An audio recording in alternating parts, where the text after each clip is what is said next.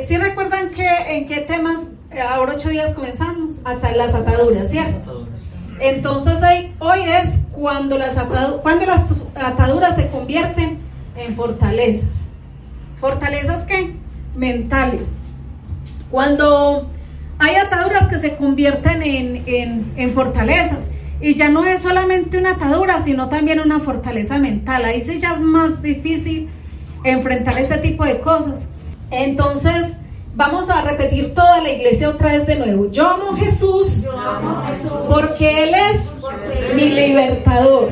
Vamos a repetir otra vez toda la iglesia.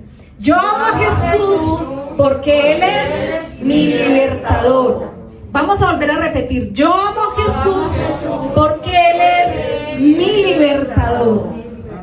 Entonces estamos ciertos. Yo les estoy enseñando que cada ocho días vamos así a estar profiriendo una palabra de bendición donde vamos a hacer una declaración de que amamos a Jesús, ¿sí? Porque si amamos a Jesús, yo les he enseñado que posteriormente eh, llegaremos a tener una muy buena relación con el Espíritu Santo. Y cuando tenemos esa relación muy buena con el Espíritu Santo, entonces podemos llegar hasta el Padre. Y por eso hay mucha gente que tiene problemas eh, de, acercarse a Dios. Eh, como Padre, como Hijo y como Espíritu Santo. Y hay gente que se rehúsa y, y de ahí también salen las sectas. Porque todos, cuando llegamos a los pies de Cristo, todos llegamos atados. ¿Cómo llegamos? Todos llegamos atados. Yo hace mucho tiempo les explicaba eh, a qué equivale estar atado y, les hacía una comparación. Eh, atado es como cuando usted, si yo lo pusiera acá de frente, lo parara ahí y comenzara con papel higiénico a darle vueltas con ese papel a su cuerpo. Si yo le doy la primera y la segunda vuelta, y yo creo que hasta la tercera ustedes se sueltan, ¿cierto? De una. Pero si yo cojo todo el rollo y los envuelvo y los envuelvo, después les digo, desátese. ¿Y ustedes creen que se desatarían, sí o no? Yo estoy segura que no. Porque siendo papel higiénico que tiene todas esas ranuritas, ¿cierto? Si usted coge un papel higiénico, un rollo de papel higiénico, y usted va a coger con las manos así, lo va a abrir, ¿cierto? A despegar. No puede. Se podemos decir que es imposible, así sea una persona tenga muchísima fuerza. ¿Cierto que sí?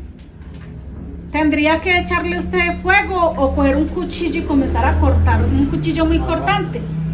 Pero de resto no sucedería. No sucede y es papel higiénico. Entonces, las ataduras son muy parecidas a eso.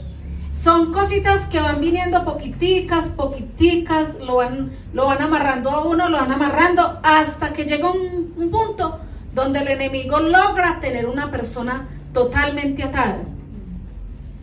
Y, y, pues eso causa mucha frustración en el ser humano. Eso trae mucha frustración. Entonces, lo primero que decíamos ahora ocho días, que lo primero que tiene que hacer una persona que quiere ser libre es reconocer, ¿cierto?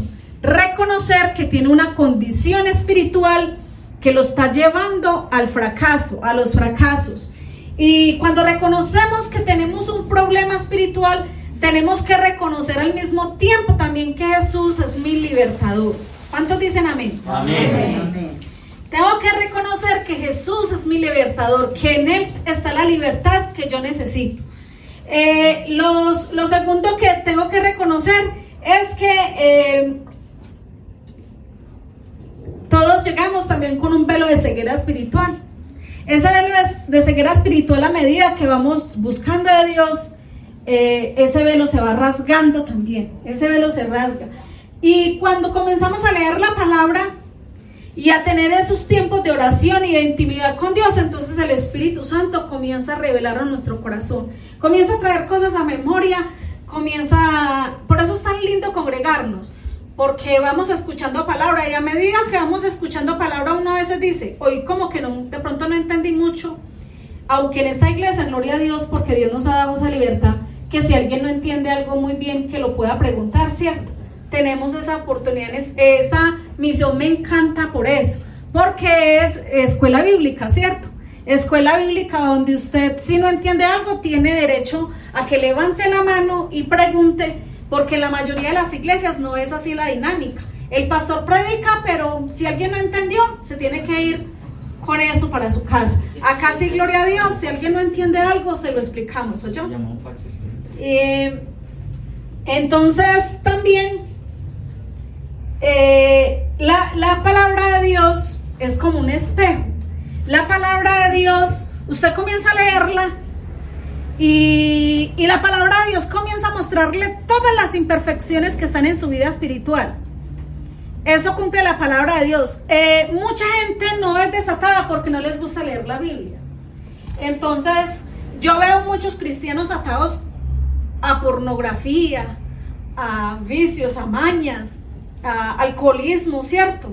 porque esa persona no es confrontada por la palabra, pero si usted lee la palabra, la palabra de Dios lo confronta, lo confronta con el pecado. Cuando eh, una persona va a matar a otra, tiene la conciencia para saber que eso es malo. Eh, a veces los sicarios se encomiendan a una virgen, ¿cierto? La virgen de los sicarios antes de ir a matar a una persona. Supuestamente, entre comillas, que eso le enseñaron a uno, ¿cierto? Que la Virgen es buena, que es buena, y que era la Madre de Jesús, y que era santa y siempre santa. Entonces, ¿por qué la gente para hacer un mal buscan, ¿cierto? Que la Virgen, ¿por qué no buscan a Jesús? Me voy a ir con Jesús a hacer esta, esta fechoría, ¿cierto? No, buscan en la Virgen para ir a hacer la fechoría, porque la conciencia de la persona está el bien y el mal aunque a Leigan enseña otra cosa muy contraria. Es tremendo, pero el ser humano, eh, nadie, hay un versículo en la Biblia donde dice que todo, todo ser humano dentro de su conciencia sabe que Dios existe y que hay un Dios que gobierna sobre todo lo creado. O sea que nadie va a escapar de, de, de las manos de Dios. Anderson va a decir algo. Es tanto así lo que usted está diciendo, pastora, que cuando yo llegué a los pies de Cristo, ¿usted se acuerda lo que yo le decía? Que yo no creía. ¿Se acuerda? ¿Y por qué entonces recurrí a Jesús, a Cristo, si no creía? Sí, eso es tremendo, ¿cierto? Entonces, él, él decía que él no creía y no creía, por ejemplo, en milagros, ¿cierto? No creía en Jesús y, y, tenía una contrariedad espiritual tremenda. Pero cuando le dio ese cáncer, porque sí, ¿cierto? Y yo he visto muchas personas también así por ese estilo, que les da una enfermedad terminal y después de decir que Dios no existe, que Dios no, cierto, que no es real, que eso que enseñan en las iglesias cristianas es pura paja, pura enredadera. Y cuando la persona se ve en una crisis, lo manda a buscar a uno, manda a buscar los pastores, ¿cierto? Ay, que me venga y me... Hay gente que, que, que les gusta es que la secreta, porque les da vergüenza venir a una iglesia cristiana, entonces quiere que uno vaya hasta la casa y se desplaza hasta allá. Pero mira la conciencia tan tremenda, si sabe que hay un Dios todopoderoso que sana y que restaura, pero la persona quiere todo a su conveniencia porque es la voluntad de esa persona la que está operando. Entonces la gente si es muy consciente, ¿cierto? Y todos somos muy conscientes. Eh, asimismo, la iglesia de Cristo pues tiene que ser muy consciente cuando usted tiene en su vida está operando una, una atadura. Cuando ya esa atadura se ha convertido en, en, no es simplemente una atadura, sino que también en una fortaleza mental. Cuando es una fortaleza mental? Una atadura es algo que todavía tengo la capacidad yo de soltarme. O sea, ¿se acuerda que les enseñé que eso se llama autoliberación? Yo todavía tengo la capacidad de liberarme. Todavía tengo la facultad para hacerlo. O sea, me es más fácil. Pero una una, una, una fortaleza es muchísimo más, más duro de enfrentar. Ya eso no solamente será que yo me pongo a orar y a renunciar o a, no hacer cometer eso que yo estaba cometiendo, sino que por ahí derecho, eh, vamos a buscar ahí mientras yo les voy predicando, eh, segunda de Corintios 7, del 1 al 3. Dice, así que Amados, puesto, puesto que tenemos tales promesas, limpiémonos de toda contaminación de la carne y del espíritu, perfeccionando la santidad en el temor de Dios. Entonces, ¿qué dice la palabra de Dios? dice, limpiémonos, ¿cierto? ¿Qué dice? Limpiémonos de toda contaminación de qué? De la carne y del espíritu. Porque una fortaleza, una atadura y una fortaleza mental me lleva a estar cautivo en el espíritu y en la carne. Entonces son las dos, el espíritu y la carne que me llevan a hacer cosas que están en contra de la palabra de Dios. Es muy difícil que una persona pueda ser libre si esa persona no lee la palabra de Dios. Es muy difícil. Porque, porque ¿quién nos confronta con el pecado? El Espíritu Santo. A través de la palabra. El Espíritu Santo a través de la palabra de Dios. Entonces cuando yo leo la palabra me siento, ¿cierto? Y digo, uy, yo tengo este problema, ¿cierto? Yo a veces me pongo a pensar, si, si yo leyendo la Biblia a veces llego a pasajes donde me siento así como si me hubieran dado una pedrada, ¿sí, les ha pasado? Quizás llega versículos donde se siente como si le dado una pedrada. Yo me imagino cuando uno la predica por la boca de uno y uno confronta a la iglesia, ¿qué sienten? ¿Cierto? Eh, debe ser algo muy fuerte.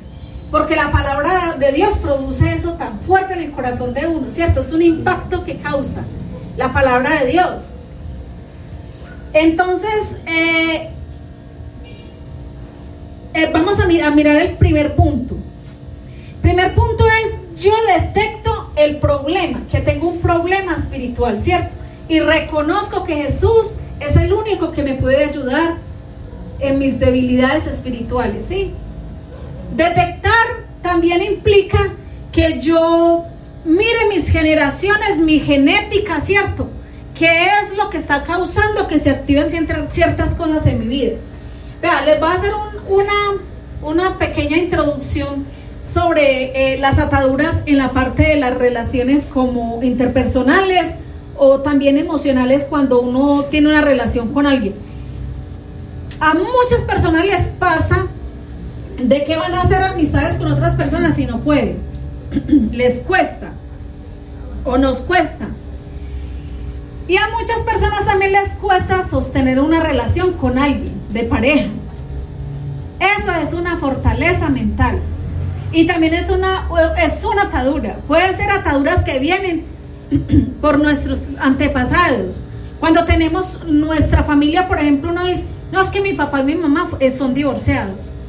Ahí ya hay una activación espiritual en contra de mi vida espiritual. En un tiempo que a mí me tocó enfrentar una situación muy difícil con mi esposo que estaba con un problema de salud mental, sí, cierto, porque fue porque él estuvo en la guerra. Yo la verdad desconocía eso, a pesar de que yo ya llevaba años ejercitándome en la parte espiritual, en la guerra espiritual. Yo no pude detectar que mi esposo le estaba pasando eso. Entonces, eso trajo muchos inconvenientes en nosotros.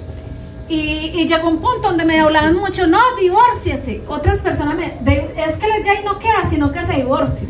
No, es que se separe. Y yo una vez me levanté con autoridad y le dije a mi esposo, el divorcio es del diablo. Y yo no voy a maldecir a mis hijos. Mis generaciones no van a ser malditas, mis generaciones van a ser benditas. Si usted quiere y si no es capaz de hacer convivencia con nosotros dentro de la casa, consígase una pieza. Yo ya le llevo la comida, me traigo su ropa, se la lavo y se la llevo a planchar. Pero yo no voy a ser una mujer divorciada. Y me le paré con autoridad a mi esposo y le hablaba así. Porque yo sabía que mi esposo, mi esposo es una persona de, yo creo que también pues por lo que él ha perdido su familia, a él le cuesta mucho no estar con nosotros, con mis hijos y conmigo. Le cuesta mucho, pero era un problema que estaba sucediendo en su mente por, porque eso, se llama eh, síndrome de posguerra. ¿Se acuerdan que les he enseñado? Síndrome, síndrome posguerra. Entonces a ellos los tienen que medicar psiquiátricamente porque a mi esposo le tocó pues una zona de orden público donde está la guerrilla. Y no crea, una cosa es que uno lo cuente por encima, pero otra cosa es uno profundizar y meterse allá y vivir la situación muy difícil. Pero en Cristo todo lo podemos, diga, yo todo lo podemos en Cristo que nos fortalece. Por eso a mí cuando me dicen que, que, personas se están divorciando, yo digo, eh, esa persona se divorció hace rato con ella misma. Esa persona hace rato se divorció con ella misma. O sea, la persona que tomó la iniciativa. Porque, porque la verdad que eso tiene que ser una decisión de corazón muy profunda en esa persona para llegarlo a hacer. Porque yo digo, si a usted, yo esta mañana me preguntaba, si a usted un hijo le cae en fornicación, ¿será que usted se divorcia de él? ¿Por qué? Porque si hay verdaderamente amor, ¿sí o no? ¿Cierto? En cambio, mire que no en pareja, que la otra persona le falló y a uno se le cuesta mucho, ¿cierto que sí? Y la, y la sociedad también dice, si por ejemplo el hombre va a volver con la mujer que le fue infiel, le dice, usted es un cachón, ¿cierto que sí? ¿Usted cómo va a volver con esa mujer si mire que le falló? Dios no ve las cosas así. Dios las ve muy diferente. Entonces, todo esto que, porque el mundo, el mundo opera así, el mundo enseña es mentira, el mundo enseña error, Dios nos enseña otra cosa muy diferente. No es cuestión de que el que más aguante, porque yo también he visto muchos hogares que dicen, no, es que estamos juntos porque yo he sido el que más he aguantado, ¿cierto? No, tampoco, porque eso también es una fortaleza mental. Yo tengo que lograr que ese hogar se estabilice y vuelva a ser esa casa en mi hogar, ese huerto del Edén que Dios quiso que nosotros tuviéramos, un pequeño huerto del Edén en la tierra. Y yo tengo que hacer con mis oraciones y alabando a Dios hasta que esa atmósfera de mi hogar se limpie y, Dios comienza a traer sanidad de nuevo a mi hogar, ¿cierto? Entonces ahí sí se establece el reino de Dios en mi casa. Cuando yo reconozco que hay un problema, pero que ese problema no se, ese, ese problema no va a salir así simplemente porque yo quiero o porque yo ponga de mi parte, sino porque se necesita la presencia de Dios en mi hogar. Entonces, cuando yo reconozco que necesito la presencia de Dios, comienza todo otra vez a marchar de nuevo. Y cuando uno se humilla y reconoce que, Dios es el único que me puede, me puede restaurar, que Dios es el único que puede sanar mi vida, que puede sanar mi familia, que puede sanar mi hogar. Yo, Dios, Dios a mí me ha dado esa fortaleza. Y mire, yo creo que si usted ama a Dios, va a tener las fuerzas para superar cualquier cosa, por dura y difícil que sea. Va a tener las fuerzas suficientes para vencer. ¿Cuántos dicen amén? Amén. amén. Y no se duerman. bueno. Entonces, luego de detectar el problema, lo próximo que he de admitir es que ese es el segundo punto, que Jesús es quien liberta, ¿cierto? El quien liberta, quien sana, quien vino a traer sanidad a las familias. Él dijo, yo vine para salvar lo que se había perdido. perdido. ¿Qué se había perdido? Nuestra relación con Él, ¿cierto? Si tenemos relación con Dios sana, vamos a tener relación buena con otras personas. Se rompe toda maldición cuando Jesús llega a nuestra vida. Y la palabra de Dios, la palabra de Dios que comienza a hacer esa obra de limpieza y purificación en nuestras vidas a través del Espíritu Santo que me redarguye. Yo leo la palabra, pero la palabra eh, tiene vida cuando el Espíritu Santo me habla. Porque entonces si, la mera palabra sirviera, ¿cierto?